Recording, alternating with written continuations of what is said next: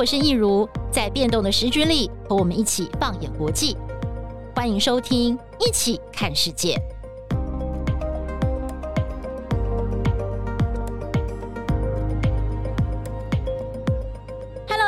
欢迎收听《一起看世界》Podcast，我是益如。今天我们要跟大家来聊的呢，是震惊全世界的华格纳兵变。这个兵变虽然在短短的一天就落幕了，但是它后续对整个俄罗斯的影响、乌俄战争的面貌，甚至有没有可能改变整个世界的局势，都是接下来呢我们大家非常关心的重点。所以，我们今天邀请到的是我们国际新闻中心的资深编译，同时也是我们《一起看世界》的制作人林信安。信安哥，欢迎你来到我们节目现场。哎，易如好，各位朋友大家好。我们都知道，就是自从我们的 Podcast 开播之以来呢，这个信安哥他一直带着我们来关注到这个乌战争的局势。其实转眼间到现在一年多了，没有想到现在突然之间好像是飞来一个黑天鹅，有兵变的状况产生了。但是其实我印象中。信安哥之前好像有跟我们提到说，随着这个战争如果拖下去，局势对俄罗斯越来越不利的话，难保他们内部的将领不会叛变。嗯，有可能。嗯，就没有想到这样的状况真的发生了。对，这个挺意外的。上个礼拜六、嗯、晚上还没什么事，是早上起来一开手机，哇，整个消息如雪片般传来。我们有上军事论坛一看，整个爆炸了。是，就是说俄国兵变了，谁兵变了？一看，当时大家猜是普里格金嘛，哎，果然是他。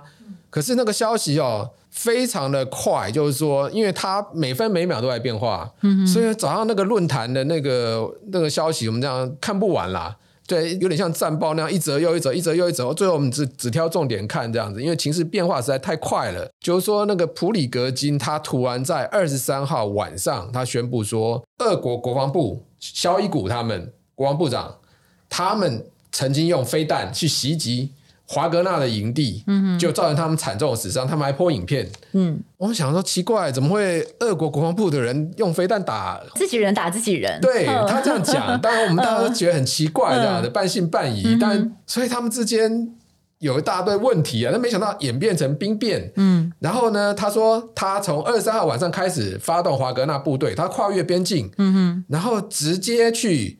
冲到了顿河畔的罗斯托夫，嗯，然后就占领了顿河畔罗斯托夫。我想说是哪个地方？赶快去查，他是俄国的南部军区的司令部。嗯，他占了那边之后，他早上因为那天我刚好有上班，早上来我们有看他，他早上就大摇大摆走进那个南方军区司令部那边，然后他手表举起来说：“今天早上是七点半。”我跟大家讲时间，然后我现在已经在这里了哦。那到接下来我要怎么样这样子？然后呢，我是没想到他是说他占了。这个顿河畔罗斯托夫的南部军区司令部之后，他居然一路派兵北上，挥军要进进军莫斯科，对不对？对，因为我想说，嗯、那个时候进军那个呃司令部的时候，我我非常讶异，对，为什么呢？因为他是。入侵乌克兰的总司令部、嗯、总指挥部、嗯，它基本上是一个呃司令部军团级的地方，一定会有他们的直属部队在重兵在保卫嘛。对，对，但是他居然直接开过去，然后没有发生什么枪战，嗯、没有发生什么战斗，嗯、就占领了司令部。嗯、我心想说，哇，那这样子乌克兰就是俄军还还能这乌克兰这场战争还能不能打得下去？因为司令部都被占领了。对对对，然后。接下来更可怕的是说，就马网络上马上就有那个推特嘛，就比如说美国的或俄国的那种那个呃专门研究军事的人，他们讲说，哎、欸，这个俄国南区南部军区司令部它是有战略武器的哦。嗯、什么是战略武器？核武吗？就，就是核武哦，战术核武。对，它是有核武的哦。是。对，那它有战略武器、嗯、啊，战略武器就是核武嘛。嗯。有战略武器那。这个更可怕了。那万一说普里克金他能拿核武出来，嗯哼，这个是怎么回事？就好，我们、嗯、我们电影上常常看到的嘛，就是那个、那个核武突然落入了某个不受控的人的手上，然后让全世界好恐慌。有点像是什么猎杀红色十月、嗯、一个舰长，他载了满舰的核武出来，嗯、你你他想要干什么？你不知道。对对对对，但是他忽然挥军北上，那时候大家不知道怎么回事，然后那地图拿出来一看，顿河畔罗斯托夫到莫斯科有一千公里远呢。嗯哼，嗯，那。我们大家知道，从台北到高雄大概三百五十公里。对，你如果是说光开车，嗯哼，三百五十公里乘以三，大概是这样的距离，十五个小时。你北高对，十五个小时，你要开到莫斯科很远哎。对，那我想说，好，他们号称二点五万的这个华格纳部队，哦，我们已经叛变了。嗯哼，但是你二点五万的部队够用吗？因为我们那时候心里想的说，这怎么可能？嗯。二点五万部队不够用吧？你都要叛变，好，就算。你要叛变，你也应该离莫斯科近一点吧？对对。那我们大家知道说，哎，你怎么会在顿河畔罗斯托夫？对，然后距离首都一千公里，嗯，然后你要展开正义长征，嗯、虽然他们开的很快啦。嗯、我们我们也是很讶异啊，嗯、因为我们看起来华格纳是没有空军的，嗯，对，没有空军资源，没有空军资源，因为比如说像土耳其那次政变，就 F 十六去扫射国会，他们没有空军资源，然后你就在路上这样开。很容易会遭到空军的袭击，结果我们也看到，他一直开到沃罗涅日，一直又往北跑的时候，俄国方面好像终于反应过来了，他们派出了卡五十二攻击直升机啊，甚至还有指挥机等等出来。卡五十二这个攻击直升机有去轰炸油库，嗯、那我们大家都了解嘛，就是说，因为你车子这样跑，你一定非常需要油的，对对，所以他们去轰炸油库，这是一个正确的选择，没错。但是呢，华格纳他们也用肩射飞弹打下了好几架卡五十二直升机，对，然后他们就一直一路冲，然后中间他们就算摆路障，然后甚至派出怪手去挖那个高速公路，是这样子在防华格纳的。嗯、所以我们大家看一愣一愣的。假设说你有俄罗斯有部队的话，怎么会是这样去防华格纳？你派怪手去挖？高速公路，结果没想到，就是说到了距离莫斯科两百公里的时候，哎，白俄总统卢卡申科出来调停了。嗯哼，啊，调停之后，没有想到普里格金他也接受了。嗯哼，然后他们谈出一个条件，就是说，好，那普里格金去白俄罗斯，华格纳他们也可以去。然后我之前对你这个所谓的控罪，因为那时候那个普廷那个时候二十四号那天早上起来还发表了一个那很强硬的演说，说这些人他讲华格纳这些人。这是在祖国背后插刀，嗯，叛国。对，嗯、你们这是怕叛国，然后华格纳这些高层的政变领导者，我们一定都会严予惩处。嗯哼，对，那讲的非常硬哦，但没隔多久。就软化了，对，就卢卡申科就突然就突然调停了，就说哎，我们之前的那些控罪啊、叛国罪那什么全部撤销，对，你可以去白俄罗斯，对对。那我们大家看，哎，事情怎么演变这么快？一天对就结束了，是。所以这个争辩真的是从头到尾让我们几乎是完全想不到。嗯，没错，我觉得这个发展哦，真的是非常非常的戏剧性。当然，这个背后它为什么急转直下？这个过程事后有很多的国际专家有来猜测。其实待会儿也可以。请宪安哥帮我们稍微分析一下这其中有可能的几个原因是什么？不过我想哦，我们先来讲一下普里格金这个人。嗯嗯，对。那所以请宪安哥可以跟我们大家稍微简单的介绍一下普里格金这号人物，他是如何的发迹？嗯、那他又是怎么样取得普廷的信任呢？嗯，普里格金呢，他他是十九岁的时候曾经坐过牢，嗯、他那时候就是说在街头抢劫、诈欺等等的这些小罪啦，但是他也在那个。坐牢坐了差不多八年之久，嗯、哼然后后来就放出来，他二十七岁左右，他那时候就在圣彼得堡，他家乡嘛哈，在圣彼得堡街头卖卖热狗。哦，对他卖热狗，但后来他可能有抓到这个前苏联倒台的这个商机什么的，嗯、然后他就发达起来了，然后他就开餐厅，嗯，对他开餐厅那个时候刚好普廷那个时候是圣彼得堡的副市长，是。对，所以他那时候。那个普廷有去他那个餐厅用餐嘛？可能他做的还不错这样子，嗯、那普廷也很赞赏他，然后跟他有交交情上了，然后后来发现这个人可能觉得还蛮可用的这样子，嗯、然后就开始委托他做很多事情。嗯、后来他当上总统了嘛，对包国宴啊，包一些有的没有事情。后来发现哎，越事情越做越多。嗯，事实上这个人我们之前其实是不太清楚的，嗯哼因为比如说最早我们大概知道这个事情。是差不多在二零一八年左右。为什么那时候大家会开始谈到普里格金哦？在二零一八年的时候，因为那那时候刚好是那个美国这个有介入这个呃伊拉克跟叙利亚的这个内战，嗯，对，因为那时候美国那个反恐战争还没结束嘛，他有介入这个内战，因为他美国在叙利亚北部那边，他们有帮库德族那边防守一些油田啊、油气厂这些。那那一次就是在这个伊拉克北部代尔祖尔省那边，那时候美国有帮这个库德族驻防，然后突然之间就来了一堆人，他们就想要去抢这个 Conoco 这个天然气厂，然后这个美军就觉得很奇怪啊，现在我们这边都打正旗号了，上面写着美军什么的，你怎么敢来这样子？嗯，然后他们还打电话去问说，哎，你们来者是谁这样子？好，然后他们都不回应。美军想说：“哦，你想来攻我阵地这样子？”美军这个时候就好，你想要惹我，那没办法了。我派出我空中的优势，嗯哼，派出 A 十这攻击机啊，我们大家知道那很厉害的。然后派出这个 AC 幺三洞炮艇机、嗯、F 十五，全部这样一轮扫射，这样子三菱链炮用一五五流这样轰炸地面，整个扫过去之后，哇，地上死伤惨重，那些人退了。嗯哼。后来美国人才知道说，那里面是华格纳佣兵带头。哦，对，嗯、他们想说原来是华格纳佣兵。那时候美国还媒体非常紧张哦，嗯、因为等等于是冷战之后，美国跟俄国直接直接正面交锋，正面交锋了，会不会引发世界大战？嗯、那时候美国媒体很紧张，他们查说，哎，这华格纳佣兵是谁？这样。对后来那时候他们就一直在报。爆出来，爆出一张照片，嗯、就是那个普里格金在那个普林背后伺候他用餐的那个照片。哦、那时候他们在讲说这个是谁？他们说是绰号普廷的大厨 chef。对，那个时候才在讲说这个人是怎样。事实上，他之前非常神秘，对，都没有影片，就那张照片。嗯，然后直到说到了这波呃去年差不多九月份的时候，俄罗斯攻击乌克兰不顺利啊，他们死伤惨重。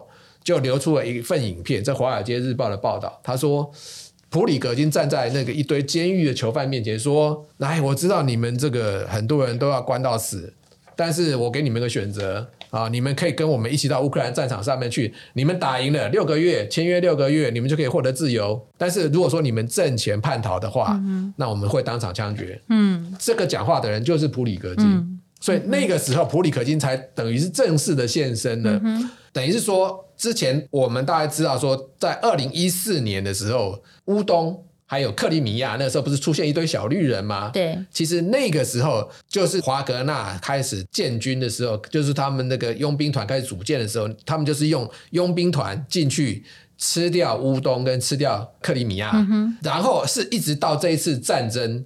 这个华格纳佣兵团变成是俄军的作战主力去打巴赫姆特。嗯嗯嗯、我们大家知道，巴赫姆特到五月二十号的时候终于打下来了。对对，是到这个时候华格纳才声名大噪的。所以。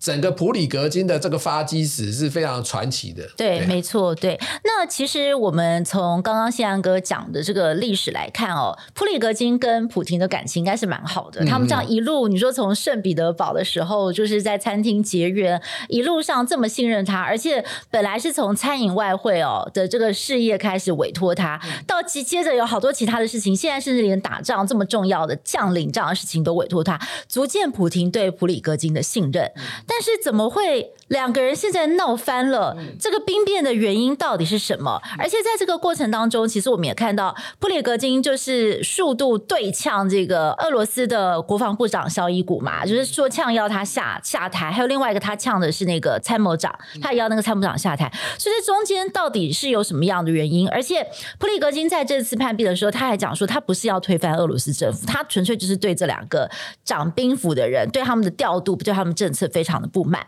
所以，是不是接下来可以请宪安哥帮我们分析一下，他这次兵变的原因到底是什么？嗯，这次兵变原因很突然呐、啊，但事实上其实积怨已久。嗯、俄国国防部哈，因为这个整个指挥体系不一啦，因为他们大概有二十七个，大概是私人武装或什么的。嗯、因为比如说你有这个华格纳佣兵，你有车臣的卡德罗夫，嗯，嗯然后还有其他的这些，就是说各州的这些武装。指挥统一很不顺畅，当然大家也互相倾压这样子，所以这里面非常多的问题，所以到最后这个大概在六月十号的时候，俄国国防部突然下了一道命令，他说所有这些私兵集团啊，所有这些包括佣兵啊，包括这些各州的这些这些武装，都在六月底之前都必须跟。这个国防部签约，嗯，那华格纳佣兵我们知道嘛，这些人都是就是领这个佣兵团的薪水，这样，嗯、因为他们可能有很多私其他的利益等等。这个如果说我被政府收编了，我就什么都没有了，嗯、而且之前他们跟这个国防部是有很大的恩怨的，比方说打打巴赫姆特的时候，嗯、他一直在这边。发影片骂国防部肖伊古，嗯、他他直接点名哦，骂国防部长肖伊古，骂格拉西莫夫。嗯、他说：“你看看他拍的影片，地上死了很多的这个瓦格纳佣兵嘛，就是说给的弹药不足，对不对？对，他说你给弹药不足，对，对你给弹药不足，然后害我们死了这么多人。嗯、但是我们事实上知道，瓦格纳佣兵他们打巴赫姆特是用堆尸的战法，嗯、我们之前也提过嘛，嗯、就是比如说用一些炮灰，用一些囚犯兵过去这样，嗯、所以你当然会死伤惨重。嗯、然后呢，他说你不给弹药。”当然，这其中可能有一些他们这种恩怨的成分，但是二军当时弹药是普遍不足的，嗯、所以事实上其他的二军他们其实也很多拿不到弹药，更惨状。对，对，但是他说、嗯、他可能认为我们是主攻部队，嗯、我们死伤最惨重、嗯，我们需要最多的弹药，你必须先给我。是。总之，他们这个华格纳跟国防部之间恩怨是非常多的，嗯、拍了他拍了都非常多的影片去骂国防部、嗯。结果你现在说要我们那边、嗯，你等于是把我的兵权，嗯、就是说从此以后这些人就是听国防部指挥、嗯，也不是听我这个普里格金普里格金指挥了。那我也不能在前线这样子这呼风唤雨了。然后。我们这些利益到最后可能会被国防部收走，这些人都是我最痛恨的人啊！嗯嗯、对，然后我现在还要听你的命令，这样，所以他六月十一号就讲说，我坚决不接受那边国防部。嗯、对，然后他这样讲之后呢，大家没想到到后来。居然是说，因为这样闹出了兵变，嗯，这个事情是真的，大家始料未及的，嗯、是没错。然后再来啊，就是说，其实这次刚刚呃，宪安哥有提到说，他可以一路长驱直入哦，连刚刚你讲的那个呃，他那个青屋司令部，他都可以这样子如入无人之境的去占领。所以后来事后我们看到，像《纽约时报》啊，什么呃，美国的媒体就有去分析说，有可能有内应哦，他绝对不会说就这样子他自己一个人进去。就没有想到呢，就是在这个兵变之后，大概过一个礼拜，我们就听说呢，他们有一个很有名的将军叫末日将军苏洛维金疑似被捕的消息，嗯、因为好像有人怀疑说苏洛维金跟其他的将军其实知道普里格金想要叛变，而且他们似乎也是有打点好了，就是说好，到时候如果怎么样的话，我不会去阻挠你，你可以进来，所以真的有这样子的气氛吗？我大家知道说，你如果要搞兵变或搞政变的话，嗯。嗯，通常是你要联络到这个军方重要人士。对，那虽然大家常看这个普里格金在这个镜头上面在骂东骂西的，嗯，看起来好有点像是个莽夫这样子，嗯，但事实上能做到这个位置的人绝对不是莽夫啦，是。他绝对都都是有非常多的聪聪明跟智慧这样子。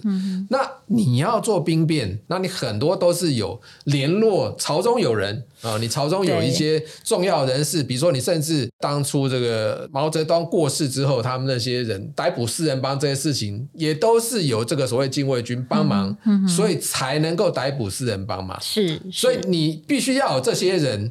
那普里格金他一开始打下顿河畔罗斯托夫的时候，大家看不懂，嗯，你为什么打下顿河畔罗斯托夫，你才要去这个进军莫斯，莫斯科？对，对，所以大家都在猜测嘛，嗯，就是说你很有可能。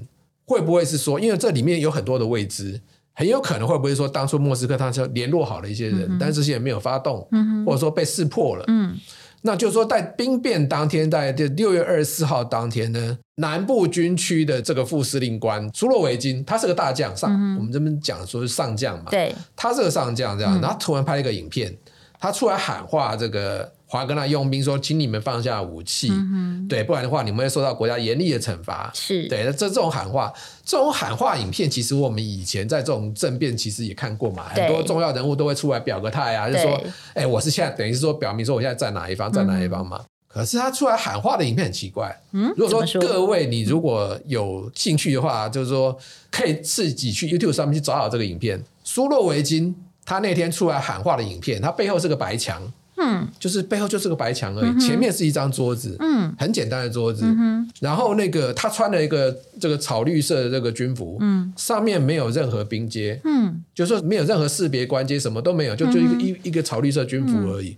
然后他坐在那边跟大家讲说，请华格纳你们停止进军，嗯，对，他手上右手还在大腿上面按了一把步枪，哦对，就很奇怪。就说你如果出来喊话，我是一个上将，我出来喊话，比如说我后面应该摆个军旗嘛，或者是什么俄罗斯的国旗呀、啊，对不对？俄罗斯的国旗，俄罗斯的军旗，然后展示说我上将的威严，我甚至搞不好还挂个什么徽章之类的。对，说请你们这些人不要乱叛变了啊，你们一定会遭受严厉的惩罚惩罚。这样，就他那天坐在那边很奇怪。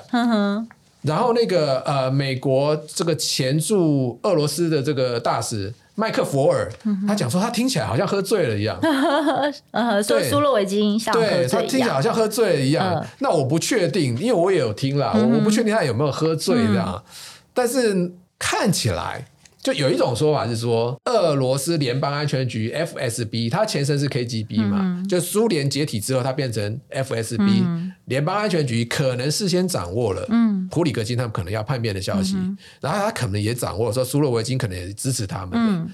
嗯所以他可能先把他逮捕了哦，有可能是这样。就那影片看起来非常奇怪。所以那个影片有可能是他在被逮捕的状态之下录的吗？是这样子吗？对对，就说你就算就算你这个大腿上面按了一把步枪，我看我觉得这动作很奇怪啊。大腿上按了一把步枪什么意思？对，但也有可能这个里面步枪里面根本没子弹这样。对对对，那可能只是说他们给他做个样子或怎么样。嗯，但是这个影片整体看起来就是非常奇怪。对，对，没有个没有个没有个上将的样子。是。对，那苏洛维金这个人，其实之前他是打这个叙利亚出名的。嗯哼，那他在叙利亚那个时候，比如说打阿勒颇的时候，他们那时候派那个直升机，直升机上面推那个炸药桶，上面去炸那些平民。嗯，所以因为他这手段非常的残忍，残忍，所以那时候绰号叫屠夫。当然那时候可能也有动用毒气攻击等等的，所以他绰号叫末日将军。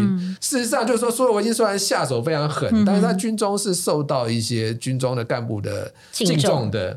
结果他到这个今年一月份的时候，他突然又被格拉西莫夫给取代了。嗯，就是普林可能觉得说你们都没有什么进展，嗯，然后我就在一月份的时候又叫这个参谋总长格拉西莫夫把他取代了，嗯，然后他就又变成副总指挥这样子，嗯，然后这中间有没有什么的，比如说我可能不高兴或不爽，对对，这些这领导阶层不爽，不得而知，嗯，对，但是。俄罗斯他们这个官方媒体说，他们后来查出来说，这个呃苏洛维金他是这个华格纳的 VIP，嗯哼，当然这苏洛维金可能跟这个普里格金的关系交情还不错啦，聊得上话这样子，可能也对这个军方高层也有很多的不满。因为他们之前对亲乌的这个呃评估是整个完全错误的，因为普里格金他也拍影片嘛，他拍影片他揭露的很彻底，他说乌克兰根本不是纳粹，对，就完全把这个普廷的这个所谓的要去这个反纳粹化对方的这个对。呃说法全部都戳破了，对，戳破了就不给面子嘛，然后他又说这个乌克兰呢，他战力其实并不像国防部高层讲说我们部队一进去他们就会瓦解，没有，他们坚守阵地一直到死，嗯，战力非常的强。嗯，他说我们要去给乌克兰去军事化，结果呢，我们打到后来是让乌克兰军事化了。对，嗯，所以他他普里格金讲这些话非常的露骨。这个是不是在前线俄军战壕里面的这个小兵的心情，是不是也是这样？其实很有可能的。心声啊，对，他讲说，其实我们在前线拼死拼活壕沟里面，嗯，结果我们死伤惨重，嗯，上面没有弹药下来，结果你们打的只会乱七八糟。小兵心里可能也是这样的，所以你看普里格金这次在这个顿河畔罗斯托夫那边，他进军，一大堆民众跑去跟他们拍照，嗯，非常意外，因为我想说一一般政变，像比如说土耳其政变，民众挡在坦克车前面，对，结果那些人跑去跟那个华格纳佣兵聊天，跟他们拍照，嗯，普里格金走了之后，他们还跟他合拍自拍，嗯哼，其实连俄国民众心里也有很多的不满，对。对，那苏洛维金这件事情就是说。在政变的时候，其实是很可怕的，嗯、因为你一千公里进军，进军这么神速，我觉得普廷心里看的其实也会怕，嗯，就说其实怎么进兵挡都挡不住，都没有人去挡他们，好奇怪，然后我们派直升机还去被打下来，对对对。普廷如果在指挥部里面，他心里会不会想说，待会如果人有人报告说，报告东边起兵了，对。在没多久，又有人报告说，报告西边起兵了。嗯、然后又没多久，又有人报告说，报告禁卫军反叛了。嗯，你是不是一天之内你就变成阶下囚了？对啊，这因为很可怕，很可怕，你不知道谁是朋友，谁是敌人。对。所以怎么办呢？赶快跟跟这个普里格金开了 deal，因为他可能也知道说他不容易打得赢。嗯、刚好这个时候卢卡申科也愿意帮忙，嗯、对他们就拜托卢卡申科去跟他讲说，嗯、这个是有没有办法跟他谈成这样子？就后来是靠了这个卢卡申科救了大家，对，救了普里格金，也 救了普林。那卢卡申科这个人呢，我真的非常佩服他啦，因为他这个人是。老狐狸政治生存手腕非常高明，对对。比方说，我们大家看去年这个俄罗斯要入侵乌克兰的时候，本来看起来是必赢的战争哦，可能几天之内乌克兰就会垮了哦。卢卡申科没有进兵哦，哦，按兵不动，他按兵不动，因为他讲说你俄罗斯可以来我们这边借道，他从那个白俄那边去攻基辅嘛，对，他有借道那边，但是白俄罗斯没有出兵哦。对。他也很精明，他不敢去淌这个浑水。嗯，后来果然证明了，俄罗斯打这个乌克兰真的是一团糟，打不下来。对，他果然他他就保住了，他没事。嗯，可是事实上呢，因为卢卡申科他本身因为独裁统治的关系，在在国内又又有很多民怨，他们之之前差点也闹政变，然后那个卢卡申科就必须靠俄罗斯这个老大哥来。结果呢，普廷呢，他就派兵支援他啦，嗯、等等这些，嗯、有点说卢卡申科之所以能活到现在是靠普廷啦，嗯、对。嗯、但是呢，现在反而是老大哥有事情要来拜托他，大家也很意外，因为。简直就卢卡申科这个人等于是个傀儡啊，因为大家很担心说哪一天俄罗斯突然宣布说我们要合并白俄罗斯，嗯嗯嗯、白俄罗斯这国家就没了。对那等于说卢卡申科这个人等于是有点可有可无啦。嗯，但没有想到在这件事情上他发挥了作用。对对，对，这个卢卡申科居然可以劝到这个普里格金说，呃，他后来决定不进军了，那跟他谈成条件说留。流亡，流亡白俄罗斯。对那流亡白俄罗斯，大家也觉得很有趣啊。就因为普廷说啊，华格纳就是说，你们可以跟去白俄罗斯跟普里格金去，嗯或者说你们可以回家，嗯或者是说你们也可以跟国防部签约，都可以让你们自己有选择这样子。他谈了一个还不错的条件啦。然后他那个卢卡申科说，我在那边建一些军营啊，然后让你们可以待在这边。对，然后这个也很有趣啊，就是说。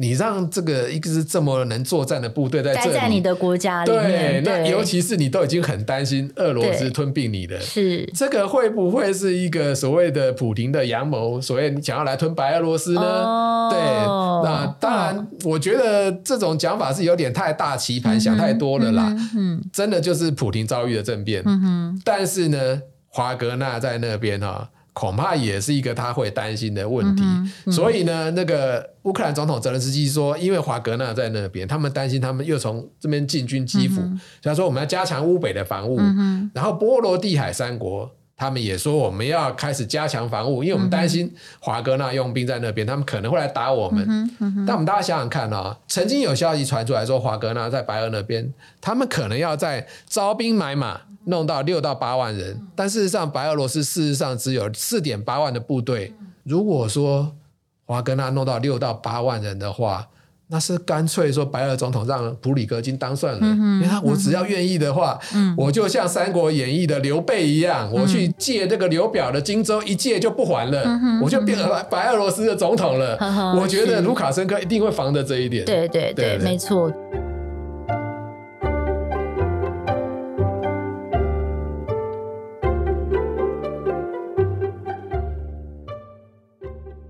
我觉得对卢卡申科来讲，他的位置也是蛮尴尬的，因为我后来看很多报道，也有人去分析卢卡申科在这次政变当中的角色，他他其实会很担心，假设今天整个俄罗斯垮掉了，普廷垮掉了，他说哇，那第一个倒霉的就是我白俄罗斯，哎，对，所以他也不想要看到普廷垮台，所以他可能在这些权衡之下，他发现他还是要去调停这个兵变，可能对他是最有利的，对，这是他切身相关的，嗯、因为他也很怕自己跟着普廷一起倒下去。对对对对，没错。那另外啊，我还蛮讶异的是，其实也有欧美的媒体分析，还有谁很怕普京垮台？其实美国也蛮怕的啊。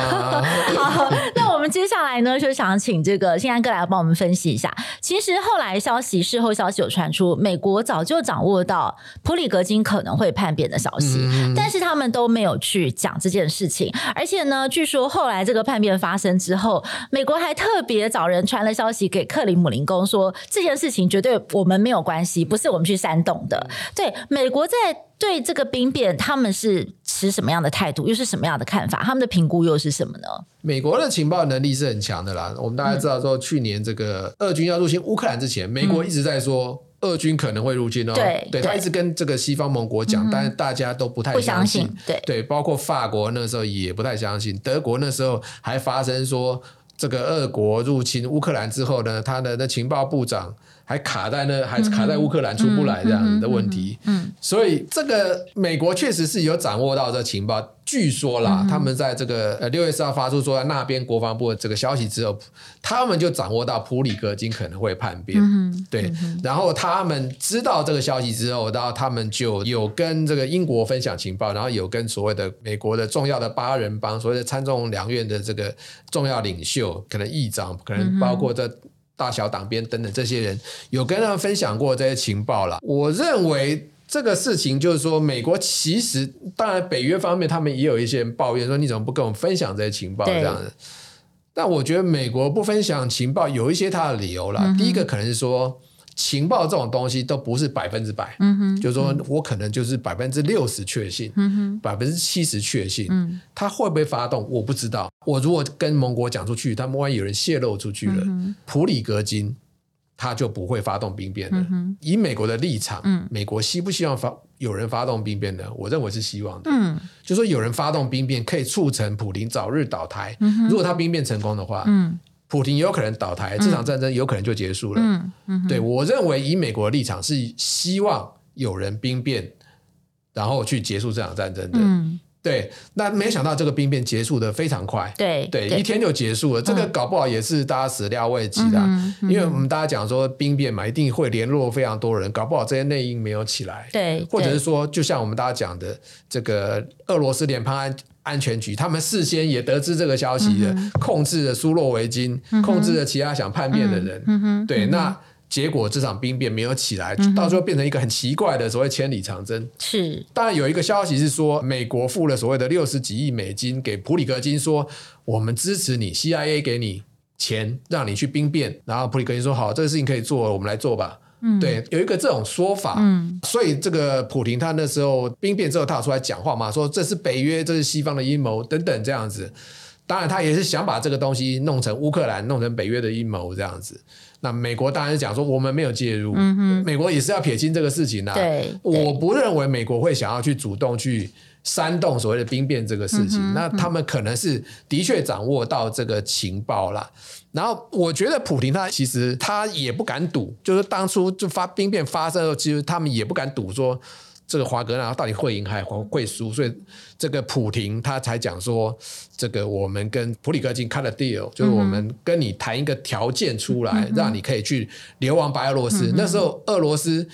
他们不是号称有一个禁卫军吗？禁卫军总司令叫佐洛托夫。嗯、哼他后来他就讲说，兵变的时候，我们禁卫军官兵都已经决定要为国牺牲了，嗯、哼哼所以他们这个禁卫军的官兵就回家，就跟妻子讲说，我们的私房钱藏在哪里，我们就给你这样子。就没想到兵变一天就结束了，就大家都后悔了。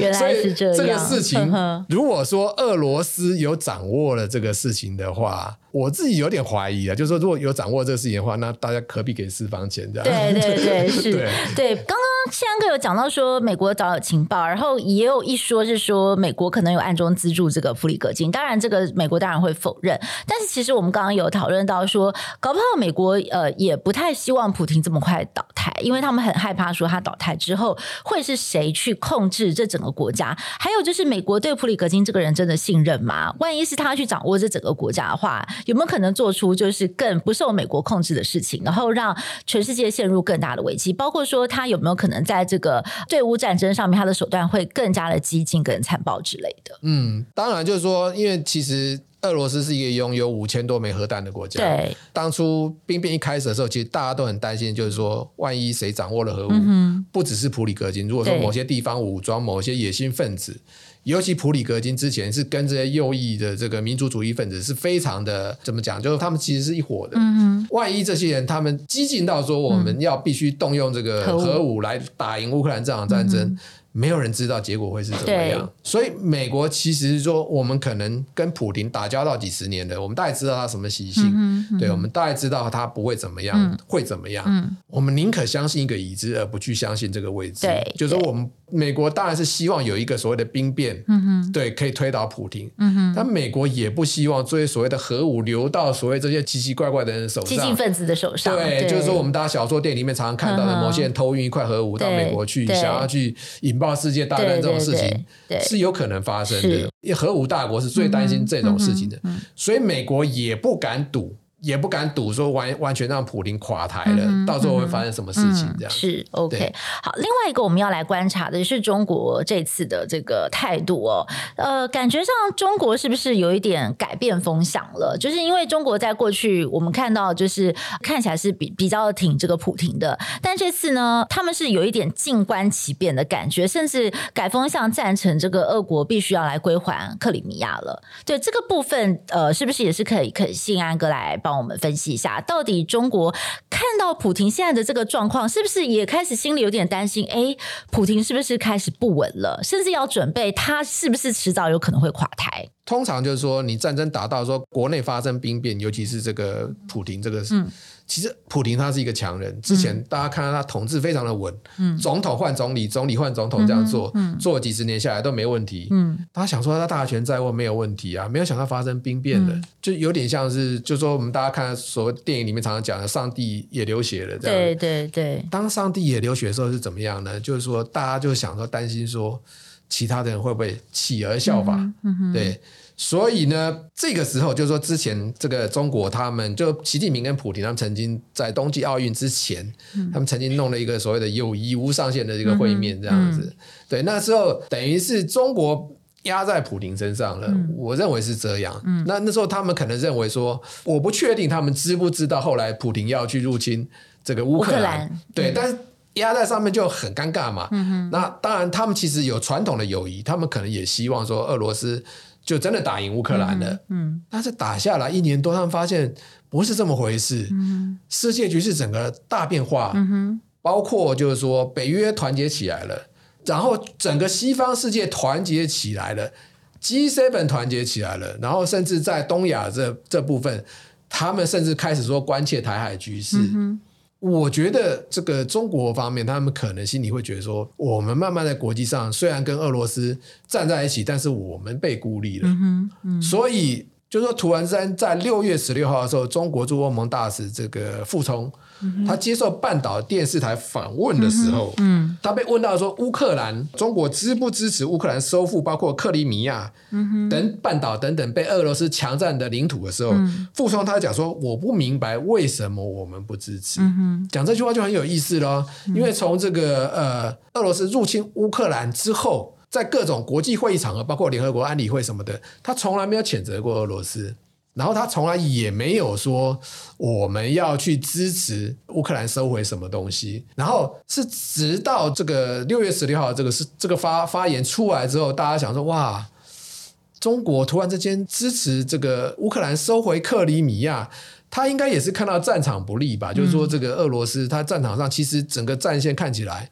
俄罗斯已经没办法再前进了，嗯、他们是其实现在是乌克兰在反攻。是，如果说我再继续硬挺俄罗斯下去，会有什么后果？就是说我们到最后是被国际孤立。嗯哼。那现在这西方各国他们都有在讲说，这所谓的乌克兰重建等等，这重建是一笔很大的利益，但是其实重建也是一个象征性的宣示动作，的时候我们跟西方国家站在一起的。嗯哼。那西方国家，因为他们之前就一直警告中国不要去军援俄罗斯。如果说我现在看起来这个乌克兰可能有可能会最后会打赢的话，那我现在说我支持你收复克里米亚的话，嗯、这是其实只是一个顺水人情而已。然后到最后呢，我搞不好中国还可以进去分这个重建，对不对？对，重建的利益，对，对，对我在那边获得重建的利益，嗯、对我来讲是。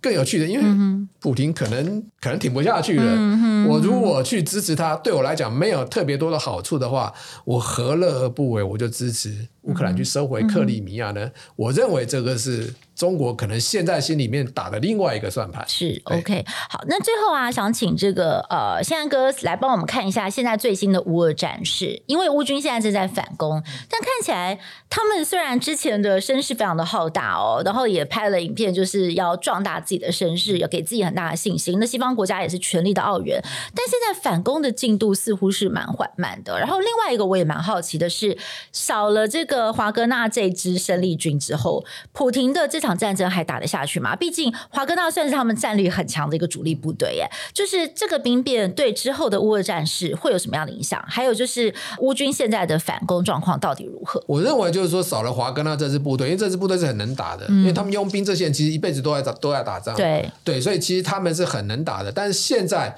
因为这个情况。虽然说这个俄国的这个国防部他们愿意说哦，有些人那边我们就那边，嗯、然后你愿意回家回家，去白俄去白俄。嗯，这些人可能有一些人还会留在这个俄罗斯部队里面，但基本上这个建制已经消失掉了，应该就是消失掉。嗯，你没有办法再使用华格纳这支部队，嗯、就是非常的这个怎么讲？非常意外。五月二十号他们才打赢巴赫姆特回来，嗯、然后六月。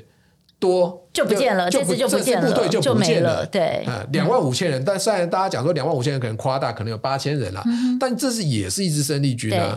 对，所以这支部队然后就消失掉了。那为什么乌军虽然说他们好像这个有点像声势浩大，说拍了影片说我们要去反攻夺回我们的土地，那为什么进展这么慢呢？对对。但我们大家知道说，去年九月的时候，卡尔可夫大反攻，那时候其实乌军他们有一点声东击西啊，就是说他们其实一直在打乌南的那个赫尔松的地方，对。结果呢，这个俄军呢，他们就把一些预备队调到赫尔松去，然后那个时候就被这个乌军啊，这个瑟尔斯基上将他们抓到这个空档，他就派这个装甲车去快速突袭，收回了三千多公里的平方公里的土地。所以那次是很这个，就是说让大家以为说啊，只只要说乌军这个抓到一个时机就可以，拿到这么多土地。但是这次反攻为什么这么慢呢？我想就是说，因为俄军已经设防很久了，因为他们从这个去年二月打到现在一年多了，他们在那边就是说，他们知道他们战事不利之后，他们就沿着涅伯河沿岸，嗯。他们建了壕沟。弄了龙齿，嗯，弄了碉堡等等这些防御工事，对，所以这些防御工事是不容易的。嗯、就像乌军，他要大反攻，他其实最需要就是兵力要压过人家，就是你的兵力的数量压过人家。因为我防御容易嘛，我设防阵地，我这边挖了壕沟，要挖了碉堡，你就打不进来，我就可以不用防这边，我防那边。对，对，所以我防御的兵力是可以比较少的。是。然后再加上说这个，包括美国，我认为美国在援助方面其实有点想太多，嗯，就是说他们的 F 十六太慢给了，嗯哼，他们这次进攻是没有空优的，嗯，然后反而是这个俄罗斯他们派出卡五十二，那时候去用反装甲飞弹，去远远的就去打那些豹儿战车，嗯哼，然后就是说。战场上的这个局地空优，他们是没有办法完全掌握的，嗯、所以你在这种情况下，你要反攻是很困难的。对。但虽然即使在这种困难的状况下，就像这个美国参谋首长联席会议主席密利他所讲的，战场上五百公尺、一千公尺、两千公尺这样推进，这其实是战场的实况，嗯、不是大家想的纸上战争那样。都、其实说，大家在战场上面看到一。旁边有炸弹爆炸，这边有这个、嗯、有人躺在那边，嗯、这个其实才是战场的实况，嗯、就有点就是说，像乌克兰他们讲，这其实是用鲜血换来的。对对。对那最后最后就请谢安哥简单的来帮我们做个结论。现在大家最关心的是说，普廷经过了这次的兵变之后，他还能够平安无事的掌握整个俄罗斯的大权，还是说他的领导权力已经出现破洞了？就像您刚刚形容的，这个如果当上帝会流血了，那这是不是他的这个俄国？沙皇这个以权力的神话已经不在了，之后有没有可能遭到更多的挑战？还有就是，他应该会对普里格金秋后算账吗？难道就这样算了吗？以他的个性，啊，我们先来讲普里格金啊，嗯、就是说以这个普廷的个性呢，他是 KGB 出身的。嗯，我们之前知道这个什么呃，在那个有一些俄国的间谍啊，嗯、在这个斯克里帕跟诺纳瓦尼都是中诺维乔的，就是说普林这个人是这个。睚眥必报啊，就是说你有仇必报，对对对对，所以就是说你当初背叛俄罗斯，就算你逃到天涯海角，虽然说已经不干我的事了，我还是要派人追杀你。OK，是，这是普林的个性。嗯，普里克金让他这么没有面子。嗯。我认为以普林的个性是到最后是有可能会对他追杀到底的啦，就像那个裴卓斯前中情局长他讲的说，你以后不要站在窗户旁边，嗯、因为你以后有可能会从窗户旁边掉下去。对，以后啊，普里格金吃饭都得小心啊，嗯、小心有人下下毒啊什么的。对对对对对。那嗯，再来就是说普亭他自己的这个权力稳固的问题。对，再来就是普亭权力稳固的问题，就是说我们其实大家知道这个。俄罗斯其实很多多民族的一些的一个组成嘛，里面有蒙古人，有一些这个东边的这些边疆民族等等的这些人，他们未必对俄罗斯这么的忠心忠心耿耿。对，因为我们发现这一次打乌克兰，很多死在战壕里面这些很多都是俄罗斯的，比如蒙古人、边疆民族这些人。因为你在这个呃莫斯科这边你挣不到人，你到最后去弄那边疆民族比较贫穷的人，他们可能一些钱，他们就愿意去打仗了。对。所以有没有可能到最后俄罗斯因为这场这个兵变，到最后他发现说，哇，原来俄罗斯防守这么空虚。嗯、就英国国防部估计，就说其实俄国百分之九十五部队都派到乌克兰战场了。所以当初这个贝尔格罗德呢，自由俄罗斯军团才可以这么畅行无阻嘛，是。打进去才畅行无阻。嗯、我不晓得普里戈金是不是有这个受到这个启示，他说、嗯、原来俄罗斯防国内防御这么空虚，所以我千里进军也没问题。嗯嗯、但如果说普里格金虽然失败，那如果其他人看到这个样子呢？嗯、普廷他是不是控制力已经开始慢慢掌控不住这些人了？这些人可能我只要登高一呼，到最后大家都举反旗，嗯、就可以把。普廷推倒，那我也可以当俄罗斯总统啊！对对。对所以这个事情是对普廷是非常不好的事情。对对，所以有人讲有那种下大棋，那大棋派都讲说，这会不会是普廷的阳谋？就是说我知道你要反叛，所以我故意给你一个借口，让你逼你逼到你不行了，逼你出来反叛，我要把你趁机收了兵权。嗯，有人是这么讲，但是我不认为这样，嗯嗯、因为这会让你的自己的 credit 对啊，他的威信受到很严重的，完全丧失。对对，他一讲啊，拜不让该信道了，哦、就是以后没有人再相信你这样子。对，就是。所以我认为。经过这个事情之后，普京他很有可能会权威慢慢丧失。如果说乌克兰战场上乌克兰有更大的突破，嗯、对，因为我认为可能有几个月，因为乌克兰其实没有投入很多部队，对，他们现在是试探性的攻击，在各个战线试探性攻击，他们组成的九个旅其实没有大量的投、嗯、投入出来打。嗯嗯、如果他大量投入出来打，可能会有一个决定性的战果出来。嗯、是那个时候，普京那可能就会面临更糟的。对对，OK，好，那今天非常谢谢信安哥为我们做这么精。而且我觉得是非常完整的整理。我们这次不只是听到了这个兵变的始末，那也了解了就是普廷、普里格金他们，还有就是其他将领到底在想什么，以及很有可能这个兵变对普廷的这个执政是很大的这个打击，有没有可能间接的去导致日后的这个乌俄战争的结局的改变？其实都是我们接下来要去观察的重点。嗯，好，那我们今天非常谢谢新安哥为我们带来这么精彩的解说，那我们也谢谢。我们听众朋友的收听哦，那么如果大家有什么样的 feedback，非常欢迎大家可以到我们的这个 IG，还有我们的粉专来留言，也别忘了每个星期天晚上的一起看世界电视版，我们也会带来当周非常深入的这个国际时事的分析报道。那我们一起看世界 Podcast，就下次再会，拜拜，拜拜。